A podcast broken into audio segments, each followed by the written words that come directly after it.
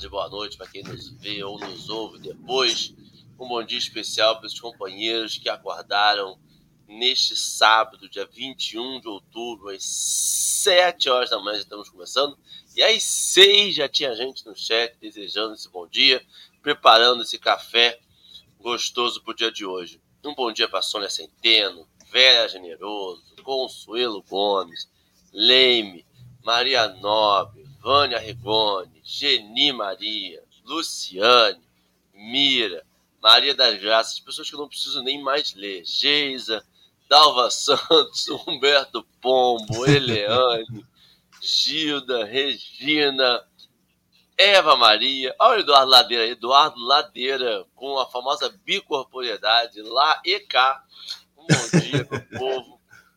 Eu vou pausar, pausar na, na, na, no comentário de Ladeira para a gente fazer nossa audiodescrição.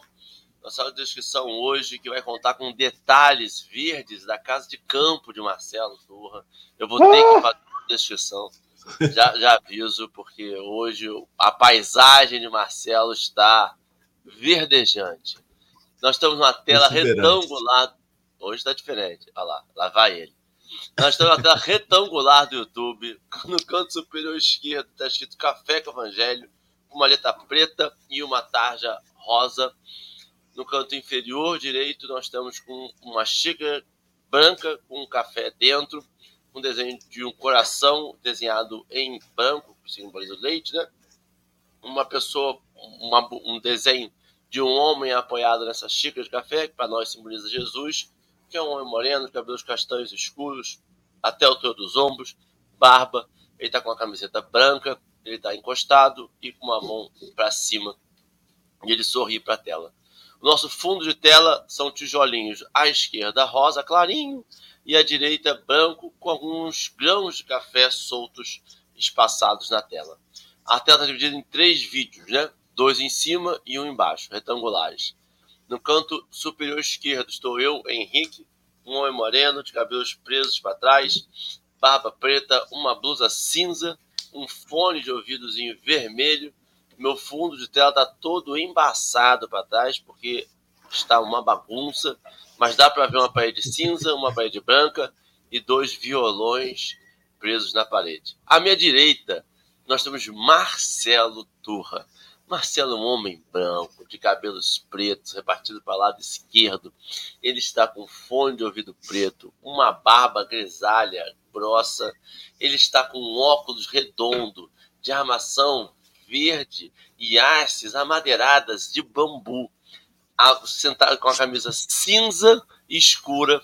Atrás dele, o fundo de tela de Marcelo, é uma parede amarelo escuro à sua esquerda, tijolinhos à sua direita, mas ao longo de toda a paisagem atrás dele são várias plantas, uma samambaia gigante atrás dele, uma planta que já descobrimos o valor, jogamos no Mercado Livre, com detalhes vermelhos, rosa do deserto, de valor estimado gigantesco, está no, na casa de campo dele hoje. Então temos muito verde atrás dele, uma paisagem maravilhosa que contrasta com o meu cinza e meu desfocado.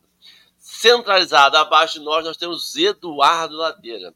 Eduardo Ladeira é um homem branco, de cabelos castanhos escuros, ele está calvo na parte de cima, lateralmente cinza, lateralmente ele tem castanhos, cabelos castanhos, em cima ele está calvo, ele tem uma barba castanha escura, mas com bastante tons grisalhos, ele está com um óculos de armação de tom escuro, eu acho que é um azul bem escuro. Azul. Isso aí, retangular, ele está com uma blusa rosinha claro também, ele tá com fone de ouvido branco, o fundo de tela dele é uma parede branca, com um móvel amarelo atrás e uma cortina branca atrás dele. Marcelo, você que está imerso nesta natureza, deseje para nós esse bom dia. É tudo de plástico. Eu queria estragar a alegria de vocês. Tudo de plástico. Mas é uma alegria nós estarmos aqui nessa manhã uma manhã deliciosa que estamos reunidos com amigos, né? Boa pra caramba, né, gente? Um sábado de manhã com pessoas queridas, com assunto bacana. E vamos que vamos, que a expectativa é boa para o dia. Ladeira, bom dia, querido. Bom dia, Marcelo. Bom dia, Henrique. É, é sempre bom estar com amigos já de manhã cedo, né? A gente mal acorda e já está junto com amigos queridos para falar de temas também muito. Como, como é que eu posso dizer? É, que nos elevam, que nos, nos fazem nos sentir bem. Então, que hoje a gente possa, no estudo que a gente vai desenvolver, que a gente possa trazer essa alegria, que a gente possa trazer a esperança, força, não só para o dia de hoje, mas para a nossa vida. Com certeza, bom dia. Eu vou dar um bom dia para Flávio. O Flávio está aqui no chat. O Ladeira conseguiu trazer o Flávio hoje né, para o Café Evangelho. Obrigado, Ladeira. Flávio, já está na hora de você voltar mais uma vez aqui para fazer um café com a gente. O problema do Eduardo Ladeira de vir aqui é que o Eduardo Ladeira, a gente é tão. já está tão dentro, né? Já, essa amizade, a gente acaba esquecendo alguns. alguns. alguns ritos né, do café. Tem que falar o tema de hoje não botei banner. Olha, peço perdões. Então a gente vai pedir para curtir, compartilhar, se inscrever no canal. Marcel não compartilhou no Facebook dele. Ele não apareceu lá. Compartilhou? Eu compartilhei sim. Ah, lá, eu perdão, converso você tem que mostrar. Não adianta só falar. Tem que não fazer, tem que falar isso. Marcelo está compartilhando o link. Faça como o Marcelo, compartilhe o link. Mande para os seus amigos. Faça como ladeira. Traga pessoas para o café. O link do texto de hoje está na descrição do vídeo. A gente não está colocando mais no chat, porque estava dando problema. Então a gente está botando no, link da descrição do vídeo no YouTube. Tá lá, é na Bíblia do Caminho. Se, se não conseguiu achar, é só Discurso de Estevão, Bíblia do Caminho. Os indicadores é 27 e 28 hoje. Tá lá na Bíblia do Caminho, você consegue ver. O texto não é longo, mas com certeza vai dar pano para manga. É, antes da gente começar esse nosso café, eu vou pedir para o Marcelo, que está no livro da natureza, essa pessoa que está imersa nessa energia sacrossanta das plantas, para fazer a nossa prece nesse. Vamos agradecer, porque a vida é linda e vamos orar ainda por essas, esses companheiros, essas pessoas estão nas suas lutas pessoais, nas suas nas guerras íntimas, os nossos irmãos que estão, infelizmente, esse mundo sempre em guerra. Nós falamos muito sobre esta nova e sangrenta guerra que estabeleceu recentemente, com enorme violência, mas o mundo não sabe viver em guerra, Senhor. Coisa estranha como nós precisamos nos sentir alimentados por violência. Agradecemos imensamente estarmos aqui com os companheiros pedimos que nos oriente, nos guarde no que há de ser desenvolvido na manhã de hoje. Que assim possa ser. E assim será. Eu vou colocar na tela agora o texto. O texto vai aparecer em letra preta, fundo rosa. O Eduardo Ladeira vai fazer a leitura. Logo após a leitura, uhum. a gente começa as considerações. Ladeira, já sabe o esquema, velocidade a gente vai ajeitando. Beleza. Fica à vontade. Positivo. Vamos lá. A serenidade de Estevão perturbou ainda mais. Sem dúvida, estava diante de uma energia ignorada. Esboçando um sorriso de zombaria, advertiu o altaneiro: Não reages, covarde. Tua escola é também a da indignidade? O pregador cristão, apesar dos olhos molhados, respondeu com firmeza: A paz difere da violência, tanto quanto a força do Cristo diverge da vossa. Verificando tamanha superioridade de concepção e pensamento, o doutor da lei não podia ocultar o despeito e a fúria que lhe transpareciam nos olhos chamejantes. Parecia no auge da irritação a extravasar nos maiores despropósitos dir-se-ia haver chegado ao cúmulo de tolerância e resistência. voltando-se para observar a aprovação dos seus partidários, que se contavam por maioria, dirigiu-se ao sumo sacerdote e impetrou uma sentença cruel. Tremia-lhe a voz pelo esforço físico despendido. Analisando a peça condenatória, acrescentou o fano, e considerando os graves insultos aqui bolsados, como juiz da causa, rogo seja o réu lapidado. Frenéticos aplausos secundaram-lhe a palavra inflexível. Os fariseus, tão duramente atingidos pelo verbo ardente do discípulo do Evangelho, supunham vingar desse modo o que consideravam escárnio criminoso às suas prerrogativas. A autoridade superior recebeu o alvitre e procurou submetê-lo à votação no reduzido círculo dos colegas mais eminentes. Foi então que Gamaliel, depois de palestrar em voz baixa com os colegas de elevada investidura, comentando talvez o caráter generoso e a incoercível impulsividade do ex-discípulo, dando-lhes a entender que a sanção proposta seria a morte imediata do pregador do caminho, levantou-se no inquieto cenáculo e ponderou nobremente. Tendo voto neste tribunal e não desejando precipitar a solução de um problema de consciência, proponho que se estude mais, ponderadamente, a sentença pedida, retendo-se o acusado em calabouço até que se esclareça sua responsabilidade perante a justiça.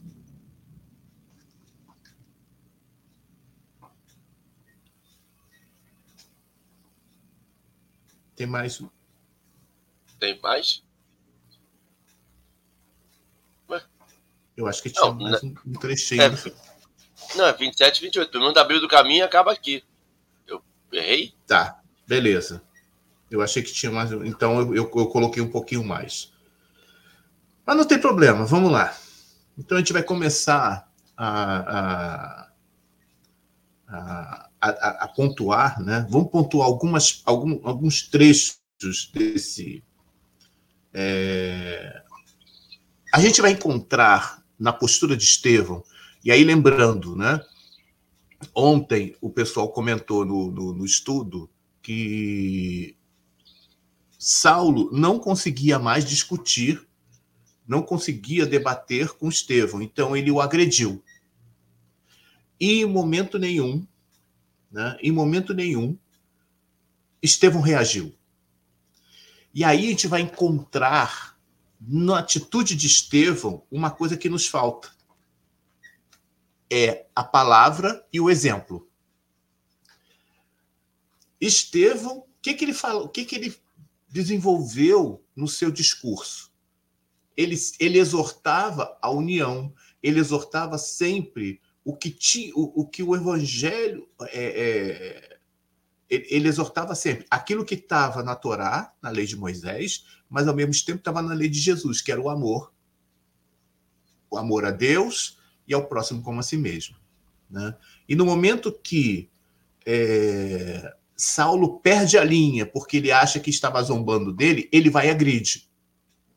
E Estevão não reage. Estevão recebe as bordoadas, recebe, recebe, e não reage em momento nenhum. Então ele exemplifica tudo aquilo que ele havia dito do discurso. Né? Como é que nós estamos nesse quesito? E aí vamos trazer, porque o exemplo é sempre para a gente, né? Mesmo todas as mensagens, é, nas mensagens de Emmanuel, a gente vai ver exatamente essa questão, né? Então, assim, é isso que ele nos exorta, para que nós possamos colocar em prática é, o que o Evangelho nos propõe. E é isso que, que Estevão fez ali. E nós? Como nós estamos nesse quesito? Né? E a gente vê que, mesmo que seja um trecho onde Estevão não fala, ou ele fala muito pouco, a gente consegue pensar ali muito, muito do que Jesus nos disse muita coisa que está no Evangelho. Né? E Marcelo comentou na prece, né, quando fala da questão da guerra, por que, que a gente está em guerra o tempo todo? Porque as lições do evangelho não estão presentes na nossa vida. Simples assim. Se as lições, se é, é, porque nós é, colocamos em prática o evangelho poucos minutos por dia. Provavelmente é quando a gente faz a prece, provavelmente é quando nós estamos na casa espírita, no grupo religioso que a gente frequenta. É, são nesse, e, e mesmo estando no grupo religioso, não é todo o tempo. Porque a gente vai encontrar aquela pessoa difícil, aquela pessoa complicada, aí já veio aqueles pensamentos, ai meu Deus, de novo. Então, nem sempre. Então, eu, eu, eu ouso dizer que a gente pratica o evangelho poucos minutos por dia. E que se a gente ficasse, se o evangelho estivesse presente 24 horas por dia, o mundo seria diferente. Muito diferente. Né? Então, esse é um convite que a gente. É, é, esse é o convite que a gente faz. Né? Trazer mais tempo esse exercício do evangelho para a nossa vida. E aí esse trecho, né, é, é, a, a, primeira frase, né, uma das primeiras frases diz assim: a serenidade de Estevão perturbou-o ainda mais, perturbou Saulo ainda mais.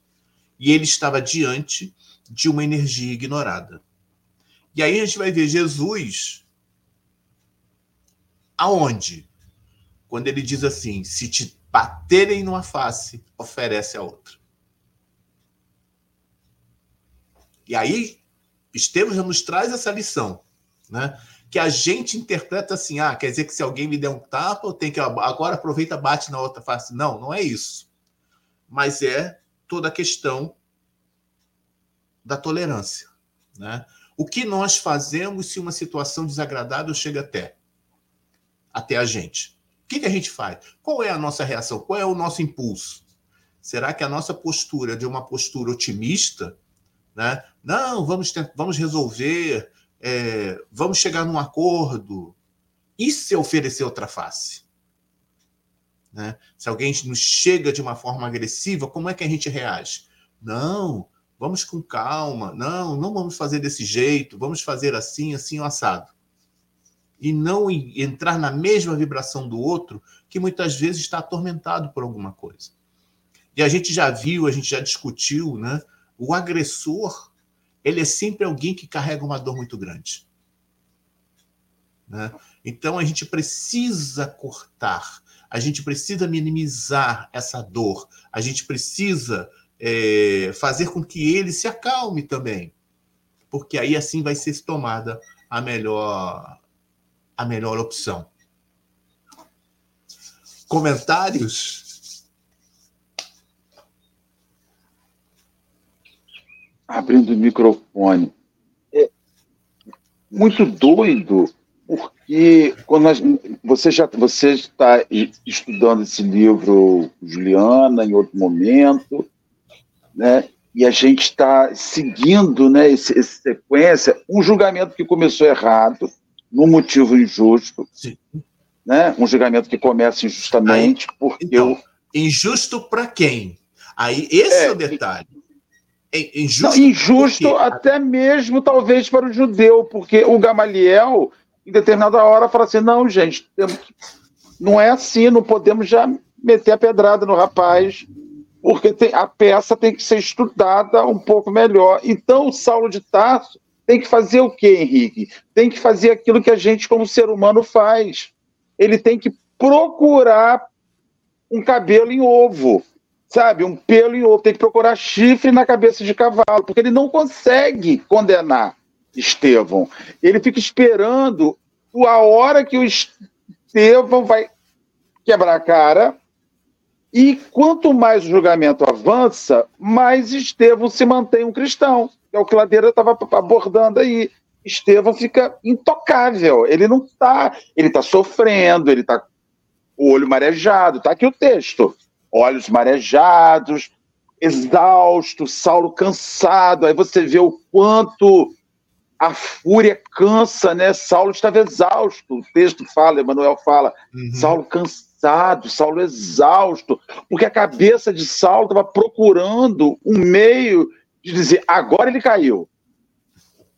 Porque isso é a coisa, é, é, isso é da natureza, isso é a natureza humana, né? A natureza, eu tenho sensação, às vezes, que há pessoas que se sentam num, num banquinho em frente aos seus inimigos, sentados, esperando a hora que o inimigo vai cair para ele dizer: Não falei, eu não falei que ali não era aquilo.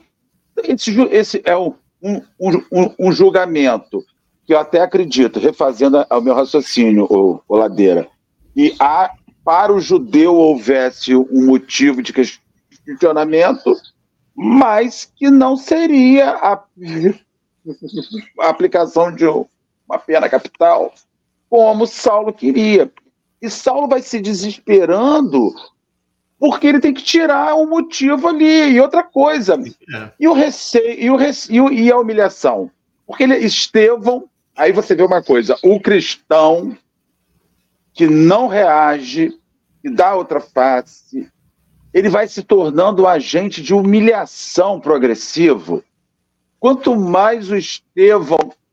Cara, que doideira, é muito louco. Quanto mais Estevão não reagia, Quanto mais Estevão não, não descia do salto, quanto mais Estevão não quebrava tudo, ele ia humilhando Saulo, porque aí está ali, ó, o começo, é o que você falou. Ele...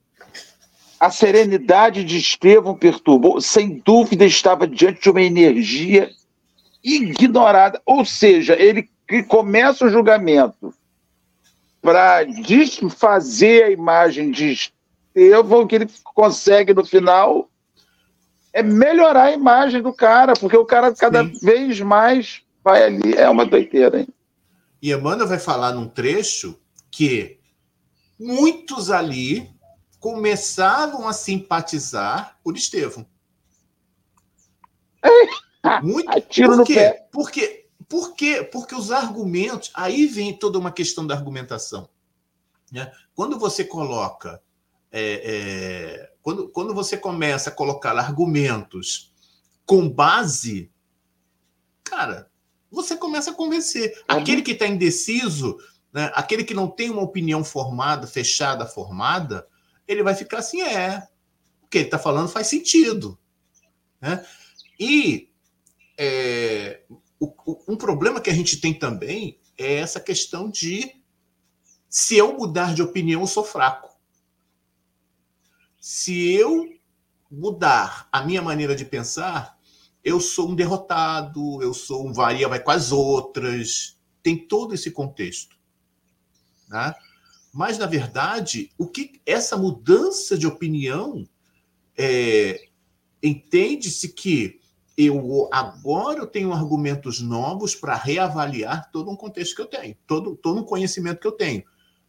E não há problema nenhum mudar de opinião não há problema nenhum mudar de opinião, porque eu tive informações novas que refizeram esse que refizeram essa minha ideia. Né? E é tanto é assim que eu, eu nunca, eu nunca me esqueço Raul Teixeira quando disseram para ele assim: o espiritismo está ultrapassado. Chegaram para ele e falaram assim: o espiritismo está ultrapassado. Aí Raul Teixeira vira para a pessoa e diz assim: então você me mostre o que ultrapassou o espiritismo, que eu quero ficar sempre no, na crista da onda. E aí a pessoa foi murchando e foi embora. Mostrando o quê? Que queria que ele se exaltasse, queria que ele falasse, queria tudo. Aí simplesmente isso não. Me mostra o que, que ultrapassou o espiritismo. Né? Então é, essa, é nessa. O, o que, que ele mostrou ali? Se eu tiver uma opinião nova, se eu tiver uma condição nova, eu vou mudar minha, minha opinião, sim. E é isso que a gente tem que fazer. É assim que a gente progride. É esse contexto que a gente progride. Mas o que, que acontece muitas vezes? E aí a gente pode até pensar, meu Deus, é essa pessoa que se tornou o apóstolo dos gentios? Né? Essa pessoa que agride, manda matar, é, é essa pessoa que se transforma numa das maiores figuras do evangelho? E a gente às vezes fica chocado com isso e às vezes quer negar isso. Mas não podemos negar. Nós não podemos negar. É... Tem um outro detalhe também. O tirano ele vai sempre partir para a violência quando ele não quando ele não consegue impor a sua ideia. Então é o que a gente vê com Saulo, né? Ele o que, que acontecia com ele? Ele sempre ganhava os discursos, ele sempre era aquele que vencia. E aí os próprios juízes percebem que Saulo perde a batalha. Então o que, que ele faz naquele momento? Parte para a violência. E é isso que a gente vê na vida de um modo geral. Né? Aquele, a, aquela pessoa que não reconhece, né? É, é, não reconhece uma, uma, um pensamento superior, e querendo que o seu permaneça sendo verdadeiro, ele vai se utilizar da violência para tentar manter isso. Né? Mas como a gente ouve, tem uma frase que a gente ouve, eu posso matar uma flor, mas eu não posso impedir a primavera de vir. Henrique? Henrique, nós queremos te ouvir, Henrique. A eu voz da razão travado. precisa ser escutada. Eu tô travado. Sabe que eu tô travado? Um negócio que o Ladeira falou que é esse que vai se tornar, é esse que vai se tornar. É, falando de Saulo. E eu acho que num tempo de hoje em dia, talvez a gente não permitisse que Saulo se transformasse em Paulo. Porque hoje em dia, se você muda um pouquinho de opinião, isso eu falo, quando eu falo você ou permitisse, nós estamos falando de pessoas com um pouco mais de visibilidade do que eu, um simples mortal que tem cinco seguidores, né? Essas pessoas que têm uma certa, uma certa relevância online, quando as pessoas tentam mudar um pouco de opinião, elas são resgatadas a talvez as piores opiniões delas jogadas na cara. Mas você defendeu fulano. Você falou isso, falou aquilo. A gente não dá a possibilidade da mudança para as pessoas. A pessoa tem que ir na internet e dizer: no passado eu estava errado. Agora eu vi que eu estava errado. E mesmo assim as pessoas não vão aceitar. E assim como é no online, e eu vim de uma geração em que o online não existia, quando eu cheguei na internet era tudo mato, a gente faz isso sendo uma representação da sociedade. Por que, que a gente é tão difícil dar um, um emprego para um ex-presidiário? Por que é tão difícil dar um emprego para uma pessoa que cometeu um erro? Por que a gente fala confiança é algo que se quebra e não retorna nunca mais? Nunca mais vai ser a mesma coisa. Porque é difícil dar a segunda chance mesmo essa proposta do Cristo da alta face de recomeçar, de, de, de tentar relevar, de não esquecer, mas perdoar, é difícil. E eu fico pensando, nos tempos de hoje, onde a sua palavra vale mais do que qualquer coisa. E olha, e assim, tem coisa, a gente pega exemplos diversos. A gente é posto contra a parede o tempo todo com uma opinião, às vezes, do passado. Ah, mas fulano, você falou mal do fulano no verão de 1991. Toma, 2023, já passou tanto tempo, fulano mudou, eu mudei. Somos outras pessoas, as experiências que nós tivemos nos transformaram em outras pessoas. Talvez agora dê certo, talvez agora não de, de relacionamento, mas de convivência. É, talvez a gente não consiga permitir. E essa, essa firmeza nesse julgamento me deixa preocupado, sabe com o quê? O meu desencarne, cara. Porque eu imagino, eu eu tô aqui agora, vendo, estudando, preso ao café com o evangelho. Tô preso ao café com o evangelho. Que eu tenho certeza, se eu tivesse livre, eu não tava aqui sete horas da manhã estudando numa zona que me deixava desconfortável todo dia, Marcelo.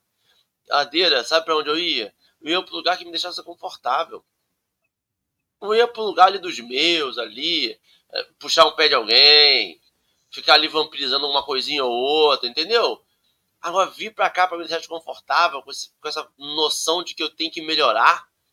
E aí eu fico imaginando se eu estou agora aqui, onde eu estou numa situação em que eu tenho que ficar revendo minhas sombras, lutando contra os meus maus, más inclinações, quando eu não tiver esse empenho todo.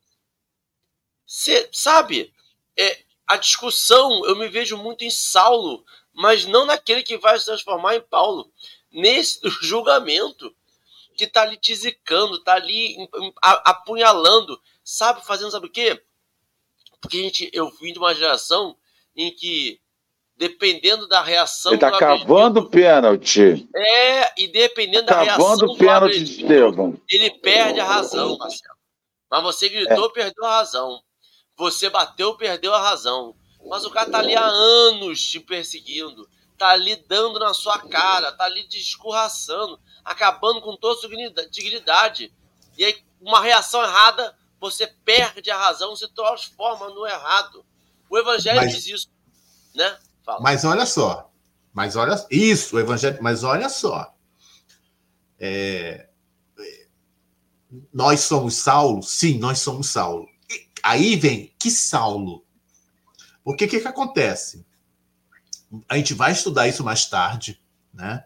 Então, é, Saulo, ele tem uh, um apego ferrenho à lei.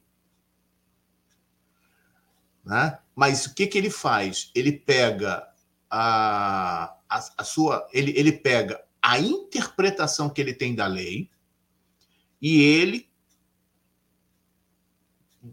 vai cumprir daquele jeito. E ele não pensa, ele, ele não ele, ele não ele não faz aquilo que a gente está fazendo aqui. Quando a gente pega assim o evangelho e aí a gente pensa assim, o que que Jesus quis dizer com isso? A Torá não tem isso. A Torá muitas vezes ela é direta, né?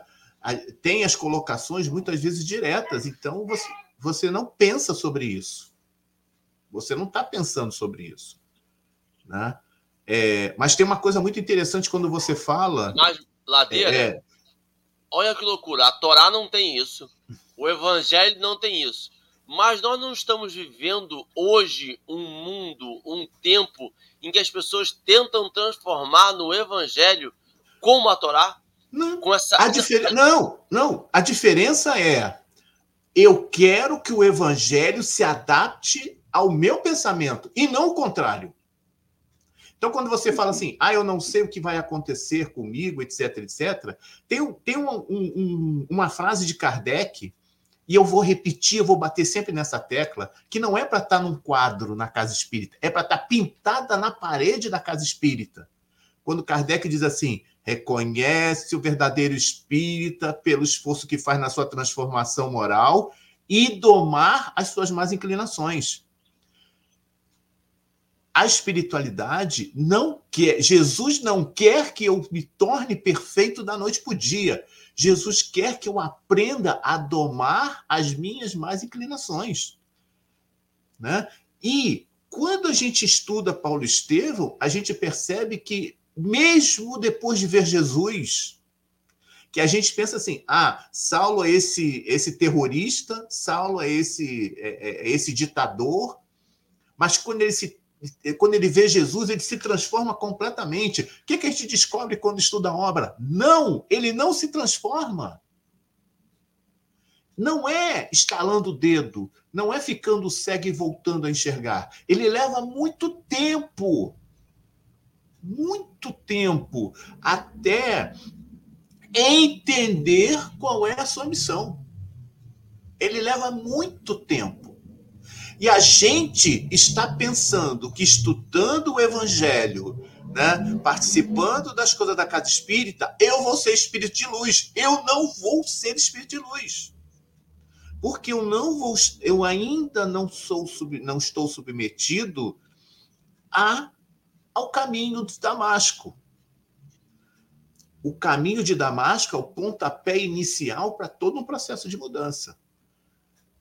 Quando é que eu vou. Quando acontece esse caminho de Damasco? Eu não sei. Pode ser nessa encarnação, pode ser amanhã, pode ser daqui a 10 encarnações, mas ela vai acontecer. E aí, nesse momento que acontecer, vai ocorrer a nossa mudança. Não é da noite para o dia. E é isso que a gente tem que ficar muito claro, e aí muitas vezes isso que o espírita precisa entender. Não é da noite para o dia. Nós estamos num processo. Que é o que nós voltamos lá. Quanto tempo por dia eu pratico o evangelho? É. E aí vai aumentando. Esse, esse tempo vai aumentando. Não vou passar de um minuto para 24 horas num curto espaço de tempo. Mas esse tempo onde eu pratico o evangelho, ele vai aumentando naturalmente. Né? Como a Clarice colocou ali, um dia de cada vez. Deixa eu fazer um comentário que eu, vou voltar assim, com a presença de Gamaliel, com a reflexão de Gamaliel. É, isso é outra coisa. Na vida, nós andamos com pessoas que precisam ter um Gamaliel do seu lado para te chamar a atenção se realmente aquilo é aquilo mesmo. E é tão complexo isso nas nossas relações de amizade, você está vendo, às vezes, do outro exceder. Ah, mas é meu amigo, eu não sei como é que ele vai aceitar a minha opinião. E você precisa intervir, ainda que essa interferência tire um pouco do, do brilho dos olhos de quem te vê. Sabe? Porque o Gamaliel, eu tenho certeza que quando ele diz assim, então vamos analisar melhor se é para isso, numa alma como Saulo, que estava louco para acabar aquilo, é um pedido de vistas do Supremo. É. Espera aí, é um pedido. E aí, então, tem, isso também é o lado da gente, porque, Henrique, tem horas que a gente é o Saulo doido, mas tem horas que nós somos aquele agente que pode acalmar os ânimos e a gente se omite. Então, o problema é Primeiro você tem que se reconhecer que personagem você é no momento que a coisa está acontecendo. Quem você é na hora da, da bomba explodindo? Ah, eu sou o que jogou a bomba. Ah, eu sou o, o, o médico. Ah, eu sou o covarde que junta tudo e não viu. Então, assim, eu vejo que esse, esse julgamento e o caminho do, do, homem, ele, ele é preciso que a gente faça esse olhar sempre do personagem que eu sou naquela história. Que lado eu quero assumir nessa história? É fato que essa história, Saulo fala muito com a gente. O falso justo, né? A gente é o falso justo. Eu sou muito justo. Justiça. Eu, eu, é, eu sou muito é o falso justo. A gente busca uma justiça para a gente. Mas você quer ver você ter o ódio é quando um amigo seu se levanta e diz: Henrique, não é bem assim, não, Marcelo, pelo amor de Deus. Tem a sua parte. Você é um cara chato pra caramba. Você é crisento. Amizade acaba. Então, assim, mas isso é o ônus de agir segundo o evangelho, porque até agir segundo o evangelho é você. Isso. Se não, se, se, se, se não ser o transformado é aquele que chama a atenção do outro para a transformação. E correndo o risco de escutar assim, ah, ladeira. Ladeira, quem não te conhece, que te compre, ladeira. ladeira. Nós só, eu te conheço de outros carnavais. Aí você fala assim, o que você conheceu ficou lá atrás. atrás. E a coragem de dizer isso? É o que Henrique falou da rede social, principalmente. O cara fala uma bobagem, né? E aí depois o cara fala assim: ah, Henrique, seu Twitter de oito anos atrás estava isso lá. Aí ele fala assim, cara, mas é o Henrique de oito anos atrás, porque a gente não aceita que as pessoas mudem. E Gamaliel estava olhando para o Saulo, que foi um amor dele. Saulo era o filho de Gamaliel espiritual. Gamaliel era o mestre de Saulo. Ali toda aquela relação de profundo respeito, e Gamaliel talvez estivesse perguntando: cadê aquela promessa para o Sinédrio, que era ele, Saulo, e de repente está tão sanguinário, tão. né? É muita loucura. É. E aí você falando, me lembrou assim. É, é...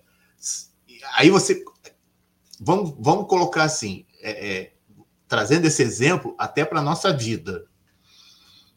Saulo tá louco, com sangue nos olhos, para lapidar, né, para apedrejar Estevão. Aí Gamaliel levanta e diz assim: gente, calma, Né? Vamos analisar, como você falou, vamos pedir vista do processo, vamos analisar, ver se é isso mesmo. Qual, vamos imaginar o pensamento de Saulo. Eu acho que o pensamento de Saulo era voar no pescoço de Gamaliel. Mas por que, que ele não faz? Porque Gamaliel. Deve ter pensado assim: esse velho tá é caduco. Mas, percebe, ele respeita a posição de Gamaliel. Então, tem pessoas na nossa vida que têm ascendência moral sobre nós, e mesmo que. E aí, não estou falando de pai e mãe, não estou falando de, de pessoas, mas estou falando, às vezes, de amigos, de colegas de doutrina, né? É, tem pessoas que têm essa ascendência. Então, quando a pessoa, você está assim, agitado, não sei o quê, aí a pessoa chega assim, calma, Marcelo, calma, vamos analisar. É, é assim, é, como é que é uma pessoa. Dora faz assim comigo. Tá, calma, filho. Ainda me chama de filho, calma, filho. Calma, filho. Né? Então, é, a pessoa diz assim: vamos é, digerir melhor essa situação. Né? Vamos pensar com mais carinho sobre essa situação. E a vontade que você tem é voar no pescoço. O troço pegando fogo, etc. E a pessoa vai falando, vamos falar com mais carinho. Aí depois você para e pensa assim: é, ela tem razão. Essa pessoa ela tem uma ascendência moral. Você não vai ficar chateado, você não vai ficar revoltado, você não vai querer bater. Né? Você vai ouvir aquela pessoa, né? E, vai... e é isso que Saulo faz com Gamaliel. Né? É, é isso que Saulo. Saulo está doido para voar, mas é assim, não, ele é. Eu não sei se o pessoal discutiu quem é Gamaliel. Não sei se chegou algum texto explicando quem é Gamaliel. Né? Às vezes fala, vê no texto, a gente conhece muito. Gamaliel, ele é neto. Ele é neto do primeiro fariseu, que era Ileu. Né? E Ileu tem uma história muito interessante. Né? É, chegou para ele um pagão, e aí, a gente vai trazer essa história para a nossa vida.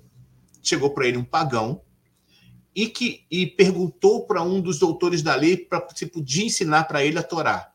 Aí o cara disse: Você acha que eu vou ensinar a Torá para um, um pagão? Deu as costas e foi embora.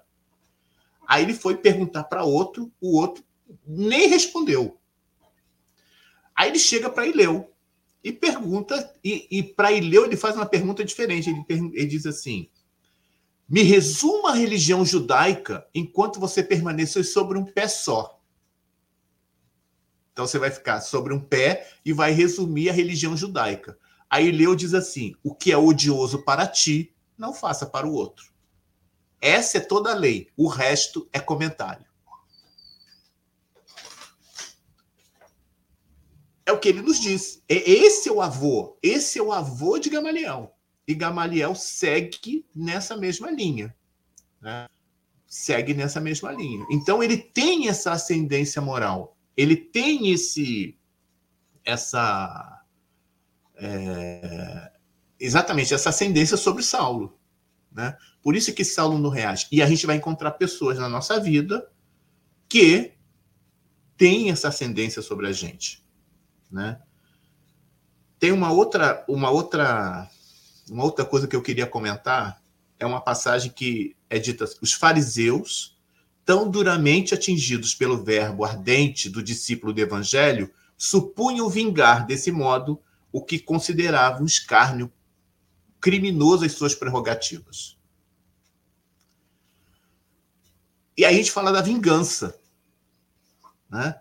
Nós ainda somos vingativos né? É o que você falou. Eu vou pegar um tweet de oito anos atrás, né?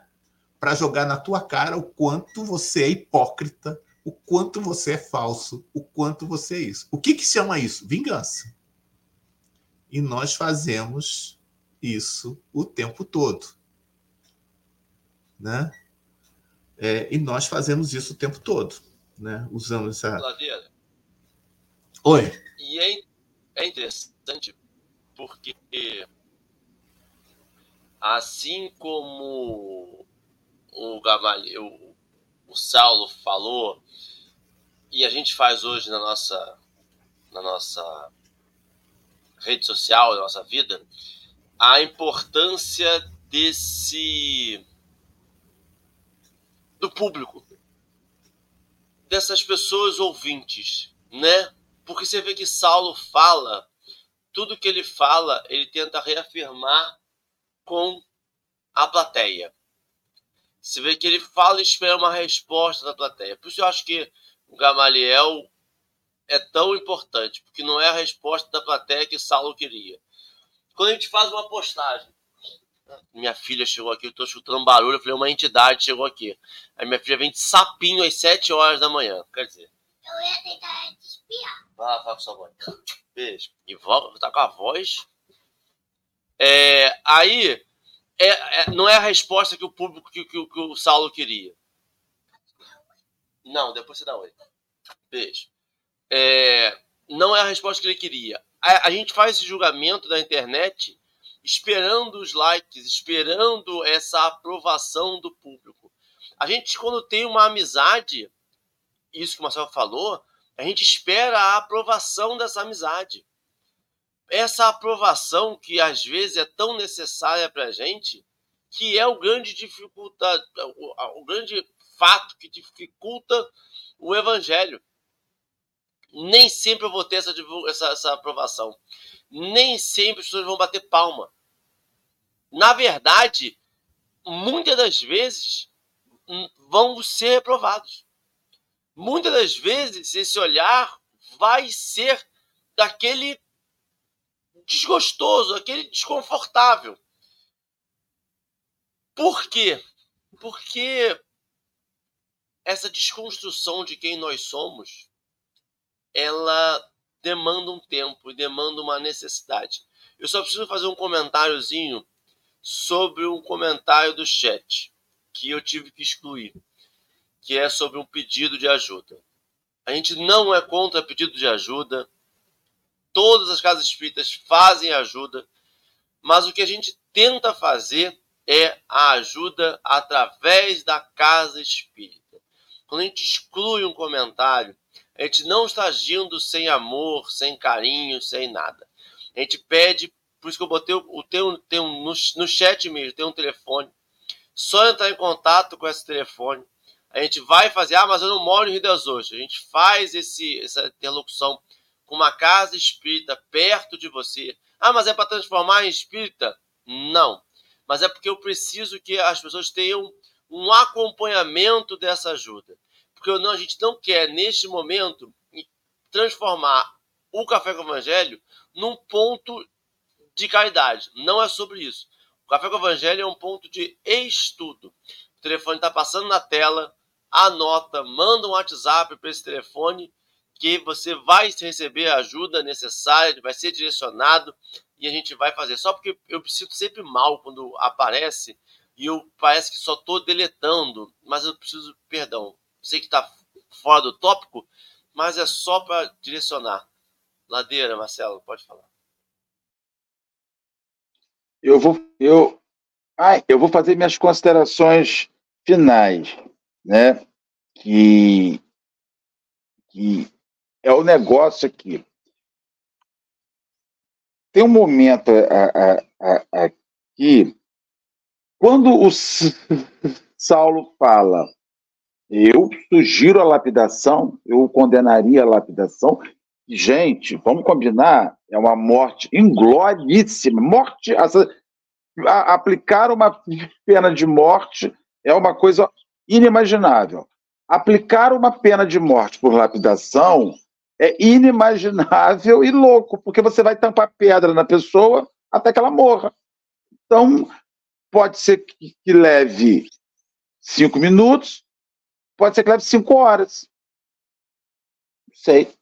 Então, quando ele, quando ele fala, eu, é, analisando a peça condenatória, acrescentou o Fano, e considerados os graves insultos aqui, como juiz da causa, rogo seja o réu lapidado. O que, que acontece? Frenéticos aplausos secundaram-lhe a palavra inflexível. Os fariseus, tão duramente atingidos pelo verbo ardente, do discípulo do Evangelho supunham vingar, ou seja, agora ele vai sentir que com a gente não mexe. E eles, ele que nos humilhou, você veja, é, Saulo era o agente de vingança de uma comunidade. E isso é outra coisa, Henrique. E Ladeira, que eu tenho tido um cuidado enorme com a minha vida. Eu não serei agente de aplicação de justiça para os covardes, para os omissos. Eu não sou esse agente. Eu não sou esse agente. Porque as pessoas ficam assim, não, você tem que falar. Porque você é uma pessoa ouvida. Porque você é uma pessoa. Não, você tem que falar, você tem que dizer. Ou seja, as pessoas elegem quem será sua voz na comunidade. E tem trouxa que aceita ser essa voz. Como Saulo foi trouxa, sentindo, porque ali ele já não falava mais só sobre ele, ele falava sobre os covardes todos que estavam em volta querendo que ele falasse. E a gente vê, cara, Henrique, Ladeira, Marcelo, falo para você, quantas vezes você, impulsionado pelo fogo dos covardes, você foi a voz. Vai lá, Henrique. Vai lá. Você, você com seu 1,95m sarado, você é o defensor da gente. Isso, isso, isso daí, esse, a gente, você vê o quanto a sociedade covarde, ela elege trouxas para que os trouxas vão lá e Saulo no final das contas. Época, Marcelo, mas a realidade é de na época da escola, você já sabia disso. Na eu época da escola, quantas pessoas botaram pilha errada? Vai, Marcelo, mata a aula, vai, Marcelo, não sei o quê. E na hora sumiam. Hum. Mas a gente vai ficando velho e vai esquecendo dessas coisas. Ah, e se, já, já pensou se o, se o Saulo tivesse chegado, chegado foi à igreja do caminho, chegou lá com os, com os amigos, com os cupincha, escutaram todos Estevão. Ah, Saulo, nada demais aí não. É, Saulo, você está exagerando no negócio. É, Saulo. Ele não, ele não ia ter público para fidelizar o ódio, o direito de ódio dele. E por isso que o Cristo, sabiamente, que Saulo vai discutir lá na frente, diz: não julgue, não escolha um lado. Uhum. O lado é o do bem. E o lado do bem é para caber o bom e o mal. Que a gente acha que tem o bem e tem o mal. Não, não, tem o bem. No bem tem que caber o bom e tem que caber o mal. Tem que estar tá tudo. O, o, o bem que só coloca o bom não ajuda o mal a ser bom.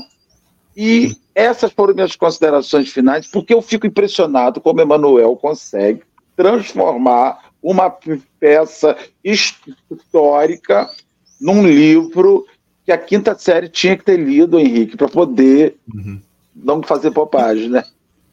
Então, Marcelo, com relação ao que você falou, né, é, quando a gente volta lá, quando Saulo vai na igreja do caminho e assiste o discurso de Estevão, ele fica impactado com as palavras. Ele se impacta com as palavras. Ele vê assim, gente, isso é verdade. Mas aí o que, que acontece? Isso acontece na nossa vida. O nosso lado orgulhoso, egoísta, o lado que não aceita críticas, ele vai reagir. Mas o que, é esse lado? Esse lado que não aceita crítica, muitas vezes são traumas que nós vivemos em algum momento. E, e, na verdade, isso é uma reação a tudo aquilo que é uma reação a tudo aquilo. Né? É, a gente vê um Saulo muito dividido entre é, é, é, a justiça, né? mas também dividido entre o orgulho. Né? Eu vou perder o meu status. Né? Eu vou perder o meu. Se eu permitir que esse processo do amai-vos uns aos outros, se eu permitir que este processo ele vá para frente, né, que sejamos todos iguais, eu vou perder a minha boquinha. Então eu não quero, mas eu não quero perder a minha. Aí entra o egoísmo. Aí entra o meu orgulho, o meu egoísmo. Por isso que os espíritos superiores vão dizer que é a maior chaga da humanidade. Você percebe, Saulo tem o um processo de transformação ali, quando ele ouve a palavra de Estevão. Saulo tem uma outra oportunidade quando Estevão fala, e isso mexe com muitas pessoas ali no Sinédrio.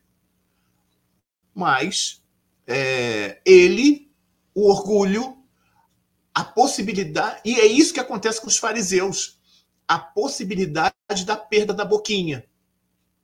Então, quando ele começa a sujeitar para perder essa boquinha, opa, peraí, não, isso não pode acontecer, então eu vou fazer todo o possível para evitar que isso aconteça. Por isso a reação violenta. A reação violenta não é uma reação, não é um desejo meu, mas sim assim, eu estou perdendo. Aí é o orgulho e a, o orgulho, o egoísmo, a vaidade, tudo isso que acaba falando mais alto. Vai, Henrique. Ladeira, e aí você escuta aquela história do cachorro que estava deitado em cima de um prego e não se mexia. Aí a pessoa passava e falava, mas tem um prego aí, cachorro. Sai daí, cachorro. E aí o cachorro, não. Porque quando eu saio, quando eu tento me movimentar, dói. Então eu não vou sair, vou continuar deitado em cima daquele prego. A gente fala, não, mas que doideira, mas é só um cachorro para fazer isso mesmo. Nós, seres humanos, não fazemos. Aí a gente tira a história do prego, bota nesses nossos desconfortos, nessas nossas mudanças, nessa nossa. No final aqui, todo respeito, usando de toda a minha falta de humildade. Aqui no final, Saulo já sabia que Estevão estava certo, ele estava errado. Aqui, aqui ele já sabia. Quando ele começou a parar os argumentos e ir para a força física, ele já sabia, ele já tinha reconhecido aquele prego. Ele já tinha visto o prego e falou assim: Meu Deus do céu, é um prego mesmo nas minhas costas. E eu preciso sair. Mas assim como naquela história do cachorro, quando se movimenta, dói. O Saulo, quando se movimentou, também dói. E dói pra gente. A gente reconhecer, às vezes, sabe, quando a gente fala assim, cavalo, é, cachorro velho não aprende truque novo. É porque, cara, o prego tá ali, se mexer vai doer muito. Vai, vai, doer muito, esquece isso. Já, já acabou, tá velho demais para mudar. Sabe? É deixa o prego aí. Já tá oxidado, já tá grudado na pele. É só um preguinho, já acostumou, já nem dói mais, né? É isso. E aí vem esse convite para assim, cara, tira o prego. Tem uma vida sem prego. Tem uma vida sem esse desconforto. Tem uma vida de consciência limpa. Tem uma vida de amor. Só que para isso, a gente tem que passar por um período de desconforto. Eu sei disso, sabe por quê? A materialidade te impõe isso, ladeira. Eu tô com obra dentro de casa.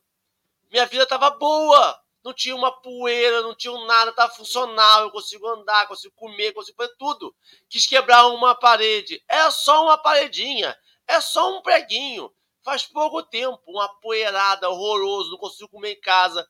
Tem dois dias que eu não consigo beber água direito porque tá tudo sujo, tudo poeirado. Mas depois vai ficar melhor. Depois eu nem vou lembrar daquela época que tinha uma parede ali. E é isso que é. Quando ele fala que o amor cobra multidão de pecados, é isso. Quando eu descubro esse amor, ele cobre anos de pecado. Ele cobre anos de erro. Por isso que Paulo vai esquecer completamente das coisas que Saulo fez. Porque quando ele descobre o amor, quando ele renova isso, aquilo ali se torna tão efêmero, tão sem propósito, que esse amor cobre tudo. E já foram considerações finais.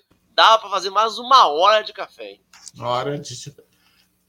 E só fechando, antes, fazendo as minhas considerações, fechando o que o Henrique está falando, não é questão de esquecer, mas eu uso aquele passado como uma lição preciosa, dizendo assim: isso eu não faço mais. Este caminho que eu trilhei e eu descobri que não era o verdadeiro, me ajudou a identificação do caminho do caminho verdadeiro. Né? Então, assim, não é questão de. É, é, é, é, isso que a gente precisa valorizar na nossa vida. As experiências pelas quais e as mudanças que a gente passa nos ajudam no nosso crescimento. Nos ajudam nesse crescimento. Que é aquela história, por exemplo. Ah, mas como é que eu vou chegar nesse ponto? É, aquela história da Alice no País das Maravilhas, né? Quando ela está no caminho, e aí o caminho tem se bifur, é, é, tem acaba dividido em três. E ela não sabe para onde vai. Aí aparece o gato e ela pergunta assim: Onde levam esses caminhos? E aí o gato pergunta, devolve, responde com outra pergunta: Para onde você quer ir? Aí ela diz assim: Eu não sei. Aí o gato responde: Se você não sabe, qualquer caminho serve. Então, se eu não sei para onde eu quero ir, qualquer caminho serve. Mas se eu sei para onde eu quero ir, aí eu vou seguir um determinado caminho. Que é aconteceu. O que que Saulo? Qual era o caminho que ele ah, ele estava acostumado com aquele caminho, mas tinha um outro caminho que era do evangelho, ele não sabia para onde aquele caminho levava. Quando ele começa a perceber para onde aquele caminho leva, ele já sabe, eu não quero ir pelo outro. Para a nossa vida, isso é questão de tempo. Como é que eu aprendo que esse caminho não é o caminho certo? Com as experiências que eu acabo vivendo e observando as coisas da minha volta. É isso.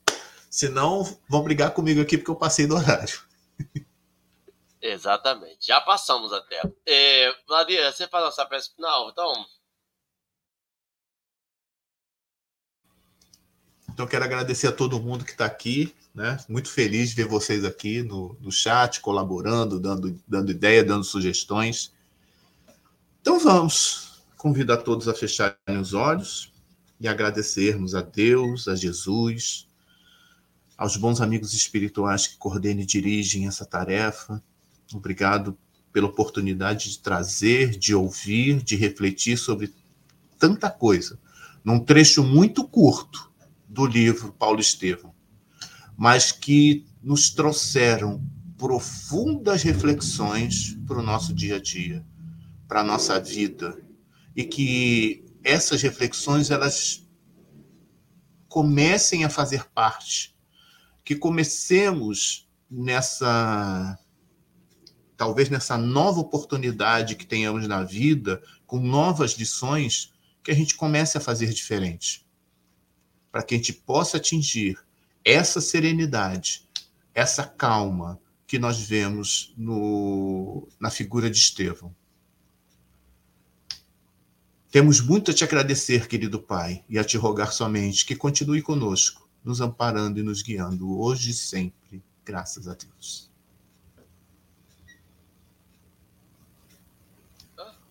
Meu povo, graças a Deus, um bom sábado para cada um, um bom dia e até amanhã, porque sete horas da manhã tem café com o Evangelho, todo dia tem, amanhã tem também.